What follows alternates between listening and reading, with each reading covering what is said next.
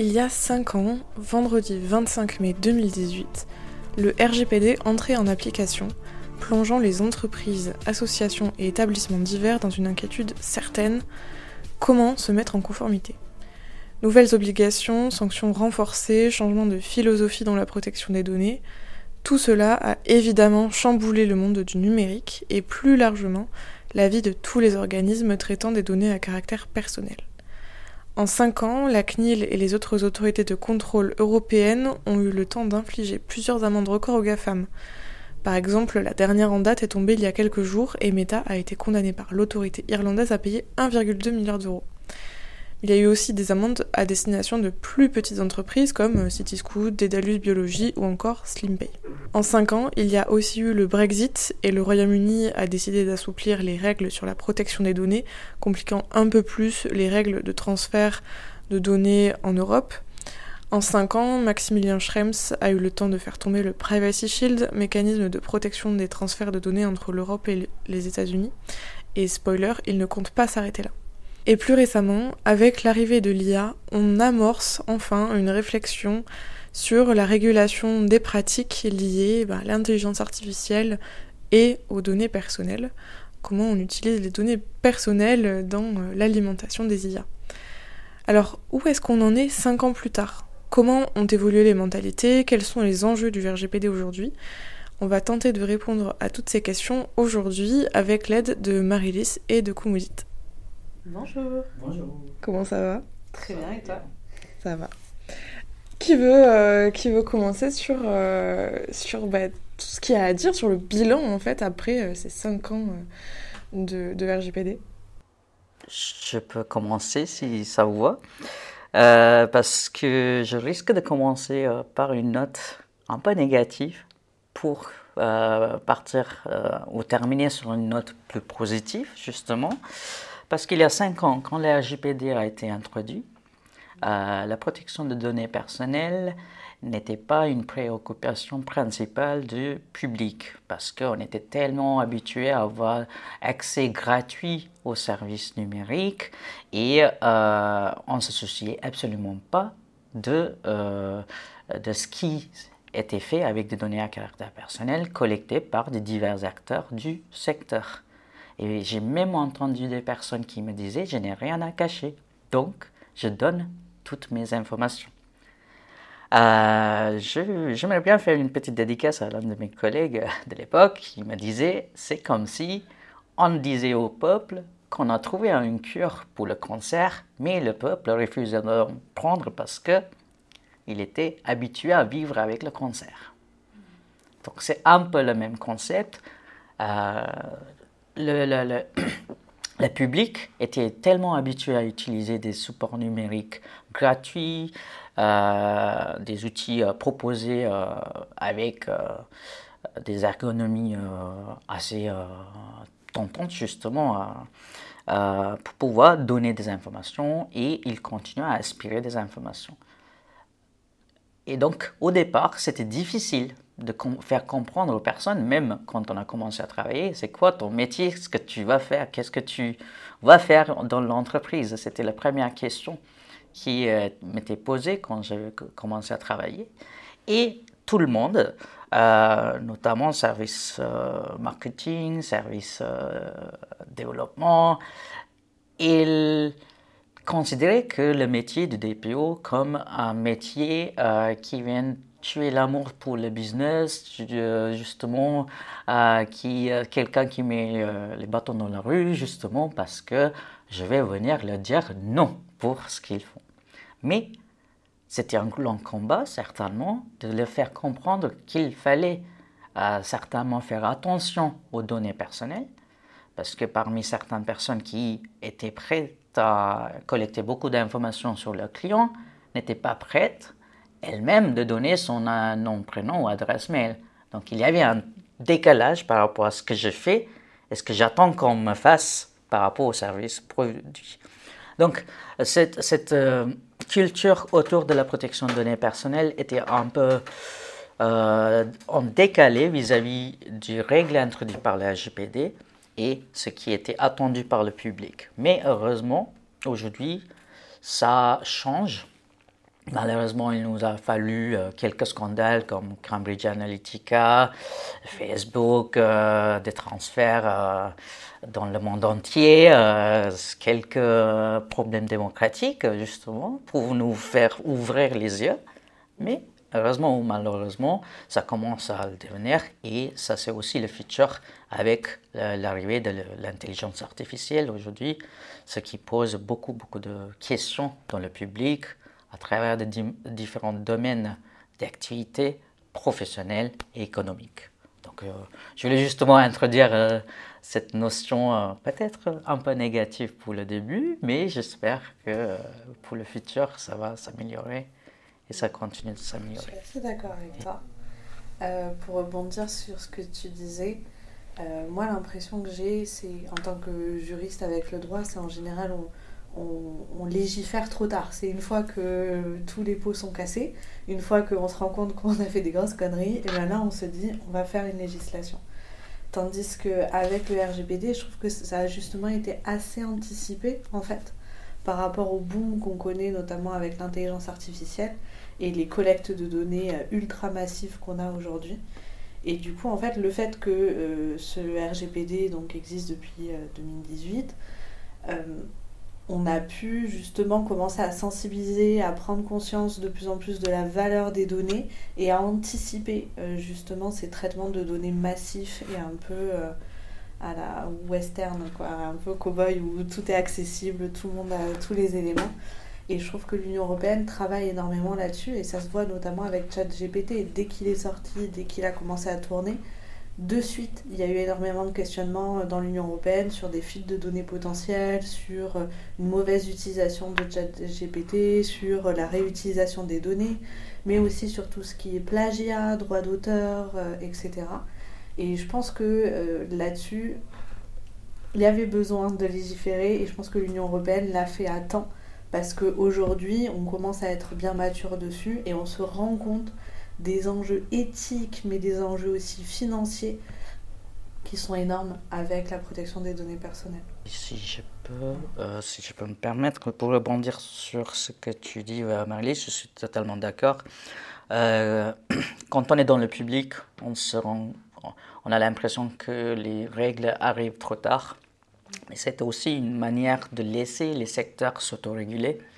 Et ça, c'est, euh, je pense que c'est un principe juridique euh, qui, ou euh, législatif, justement, qu'on doit respecter. Et c'est là où on voit, avec l'arrivée des règles de l'intelligence artificielle, je crains bien qu'il y ait une comment dire, une réticence aussi de ces règles parce que il y a certains euh, créateurs d'entreprises, justement, par leur ignorance surtout, pensent que le législateur vient s'ajouter trop de règles pour tuer le business. Mais ils ne comprennent pas que le marché ou la technologie a atteint la maturité qu'il faut pour pouvoir suffisamment légiférer aujourd'hui. Mm. Bah, je viens de voir, il y a même Google, le patron de Google est allé voir la Commission européenne pour le dire, faisons quelque chose pour euh, encadrer mm. Euh, l'intelligence artificielle. Ces entreprises savent très bien ce que comme tu l'as dit, euh, Marie-Lise, tous les, tous les impacts économiques, éthiques mm. que ça peut avoir, même sur la démocratie, sur la société en entière qu'on connaît aujourd'hui peuvent euh, être euh, euh, chamboulés justement avec l'arrivée du RGPD. Donc oui, il nous en faut et je suis bien content aussi, comme toi, d'avoir un système mondial, même si ça reste dans l'Union européenne. L'Union européenne réussit à donner vraiment des, des impulses justement pour que les autres pays commencé à légiférer. On l'a vu avec l'arrivée du RGPD depuis 2018. Brésil, Chine, la Chine a introduit une. Tout en notant ses citoyens, ce qui est très drôle, je trouve. Mais... Moi, j'aimerais bien rebondir sur ça, sur la méconnaissance du sujet. Il n'y a pas longtemps, j'ai vu un tweet euh, qui m'a beaucoup énervé, euh, où une personne euh, comparait en fait la Chine, les États-Unis et l'Europe euh, sur tout l'aspect, tout l'aspect numérique, innovation, etc. Et cette personne expliquait à travers un schéma très bancal que ben, la Chine, c'était, ils étaient hyper innovants avec la 5G, avec les, les, batteries du futur, avec l'intelligence artificielle, les industries de pointe, etc que côté États-Unis, il y avait bah, pareil, l'intelligence artificielle aussi, euh, mais euh, on a aussi du coup les plateformes internet, les biosciences, la fusion atomique, les ordinateurs quantiques. Donc plein de jolis mots euh, pour dire qu'ils innovent. Et puis Europe, réglementation, c'est tout. Alors que c'est pas ça en fait, c'est pas ça. D'abord, bah, comme tu l'as dit, comme vous dites, les réglementations s'exportent en dehors de l'Europe, donc on voit que c'est nécessaire. Et puis surtout, on innove aussi, aussi en Europe on a, on, a plein de, licornes, entre guillemets, euh, comme on dit dans le langage startup, qui, euh, qui viennent apporter euh, leur pierre à l'édifice, en fait. Et c'est important de le soulever, c'est important de dire que l'Europe n'est pas juste là pour casser les pieds à tout le monde et que on, apporte, on apporte vraiment quelque chose avec la réglementation sur la protection des données qui est qui est majeur selon moi. C'est vraiment, euh, vraiment quelque chose qui, euh, qui, a du poids dans la balance en fait. Euh, il y a quelque chose aussi, je pense, qui est important de prendre en compte, c'est que le RGPD empêche pas l'innovation. On a souvent tendance à, à, penser que protéger les consommateurs, protéger les personnes, ça empêche l'innovation, ça empêche le business.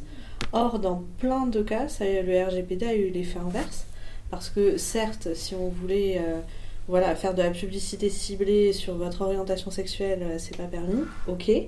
Mais bon, c'est pas non plus euh, le truc le plus fun. Par contre, ça a permis de créer des bases de données et d'obliger euh, les entreprises à avoir des bases de données propres, mises à jour, complètes. Et ça a permis à ces entreprises d'avoir des bonnes bases de données, avoir des bases de données fiables qui peuvent être réutilisées et du coup qui peuvent rapporter plus que des bases de données qui sont pas bien rangées, pas bien ordonnées, pas mises à jour. Euh, aujourd'hui, côté santé, avec euh, l'espace de santé numérique, avec tous ces éléments-là, en fait, on se rend compte que nos données de santé en, dans, au sein de l'Union européenne, pas qu'en France, sont euh, vraiment très bien ordonnées et pour la recherche, c'est une mine d'or. Que ce soit la recherche médicale générale ou la recherche spatiale, on puise dans ces bases de données parce que ça permet d'avoir des, mines d'or de recherche, de data euh, sur la recherche sur la personne humaine, la recherche médicale, etc. Et qui sont des bases de données extrêmement fiables et qui peuvent être réutilisées facilement, qui sont correctement ordonnées. Euh, voilà. Et pour les chercheurs, c'est une mine d'or et ça permet de l'innovation, du dépôt de brevets et c'est très important. Par rapport à l'innovation, je rebondis sur deux points que vous avez toutes les deux abordés. Euh, L'Europe innove et l'Europe a toutes les ressources pour innover. Ça, ça sont deux constats réels. Euh, le seul problème que nous avons aujourd'hui, c'est que nous avons laissé trop de pouvoir et trop de temps aux GAFAM, aux euh, grandes entreprises. Je ne suis pas contre ni pro GAFAM, je suis neutre. Je prends ce qui est bien, ce qui n'est pas bien, je les rejette. Ça, c'est euh, ma façon de faire. Mais par rapport aux GAFAM, ce que, que je leur rapproche, c'est pas la réglementation, c'est justement euh, leur euh, le caractère agressif de tuer la concurrence.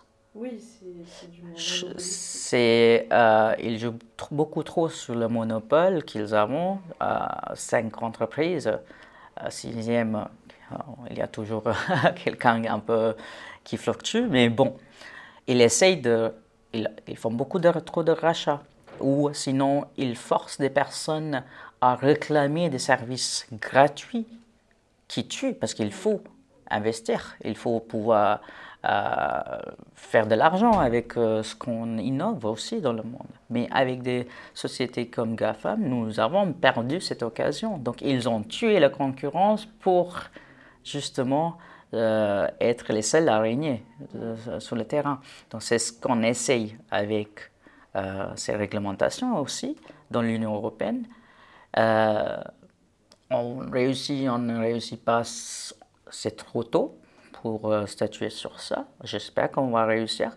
Mais pour réussir, il faut aussi la mentalité du public et des, des entrepreneurs change au fur et à mesure envers euh, meilleure éthique, meilleur euh, encadrement euh, qui protège les personnes, euh, leur vie privée et de ne pas abuser de leur pouvoir qu'ils détiennent. Avec les avec autour de l'information. Mm. Comme tu dis. Après l'autre. Oui, certainement. La sensibilisation ou l'information est vraiment la clé pour mm. pouvoir réussir dans, dans cette démarche pour mieux protéger euh, nos vies, nos vies, euh, vies euh, privées dans le monde entier. C'est là-dedans aussi, sur cette question-là, j'identifie deux problématiques majeures. La première, c'est en essayant d'apparaître trop fan dans un langage startup, euh, on peut essayer de noyer le poisson, justement, euh, l'essentiel de, de, la protection de données à caractère personnel et euh, juste utiliser des beaux mots, des beaux paroles pour rien dire. Si on lit beaucoup de politiques de confidentialité, ça répète dix mille fois les RGPD, les principes, nous n'avons pas besoin de ça. Si quelqu'un veut connaître le, les principes du RGPD, on n'a pas besoin de venir sur votre site web et lire votre politique de confidentialité. On peut en lire euh, sur des articles qui le décryptent. Il n'y a pas de On veut tout simplement savoir ce que vous faites, vous, à votre niveau, avec des données collectées. Mm. Expliquez-nous ça. C'est ça la transparence. Mm. C'est ça la confiance. Donc ça, ça c'est vraiment un problème qu'on voit aujourd'hui. Et le deuxième le washing, c'est un sport national. Ou international même. en France, on est plutôt bon là-dedans. Et euh, donc, euh, ça, c'est la première chose. Deuxièmement, les personnes également. Nous devrons aussi réclamer nos, euh, notre place, nos, cette protection nous-mêmes en tant que citoyens sur le terrain. lisez, renseignez-vous sur vos, vos droits euh, c'est pas parce que c'était habituel de céder, de ne pas être, euh, avoir des réponses il y a cinq ans, qu'on doit continuer à dire oh non, ça sert à rien de leur écrire, on va jamais avoir de réponse. Même entre professionnels, je les vois euh, entre quand il y a des monopoles dans certains secteurs, même par rapport aux sous-traitants. Certains clients même ont peur de réclamer un bon niveau de conformité j'ai l'impression, dans tous les stades, on est pris en otage par quelqu'un d'autre. Donc, il faut certainement, euh, je pense, euh, commencer à appuyer sur ce règlement euh, et se dire, OK, le jour de l'anniversaire, cinquième anniversaire du RGPD, on change notre mentalité, on demande à, nos partenaires de rendre des comptes par rapport à ce qui est fait, justement pour faire avancer euh, la protection qu'on attend pour tout le monde. Donc ça, c'est, euh, j'aimerais bien terminer sur ça. Je ne sais pas si vous avez quelque chose à ajouter.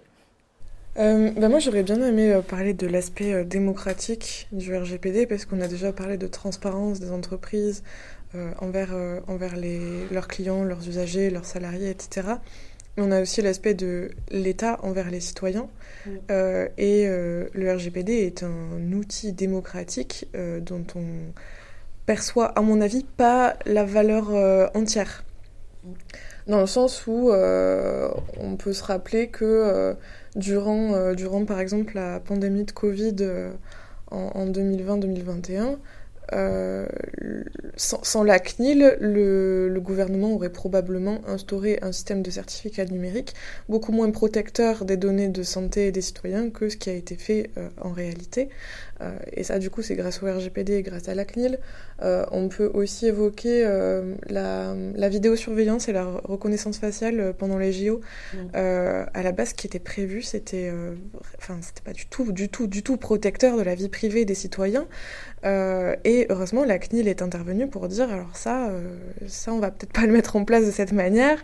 On peut faire autrement. et donc, a proposé un projet qui était beaucoup plus respectueux de la vie privée. Et puis, euh, on peut se rappeler aussi que la CNIL a tapé sur les doigts du ministère de l'économie euh, en ce qui concernait le fichier Sirène mmh. mis en place par les douanes qui euh, était vraiment de la surveillance de masse de, de la population par, par, le ministère. Quoi. Donc, donc on voit aussi que la CNIL se sert du RGPD comme vraiment un outil pour améliorer la démocratie et ça, je trouve que c'est vraiment un point positif du RGPD dont on ne parle pas assez. Euh, parce que, ok, les entreprises, ok, les GAFAM, euh, mais quid, quid des puissances publiques, quoi. Mm. Parce que eux aussi euh, peuvent tomber dans des dérives, des dérives autoritaires qui, qui, qui, viennent, en fait, de, de la protection, enfin, de la non-protection des données, du coup. Je suis assez d'accord avec toi. C'est vrai que ça pose pas mal de questions et le RGPD, soit la CNIL directement en faisant des. soit la CNIL directement en condamnant, mais aussi les citoyens eux-mêmes en réclamant les informations. Aujourd'hui, auprès d'une mairie, auprès d'un État, on peut faire une demande d'exercice de droit. C'est tout à fait possible. Eh ben, merci beaucoup Marie-Lise et dites pour euh, cette discussion entre DPO très enrichissante comme d'habitude. On espère que l'épisode vous aura plu et évidemment on vous dit à bientôt sur In My Data.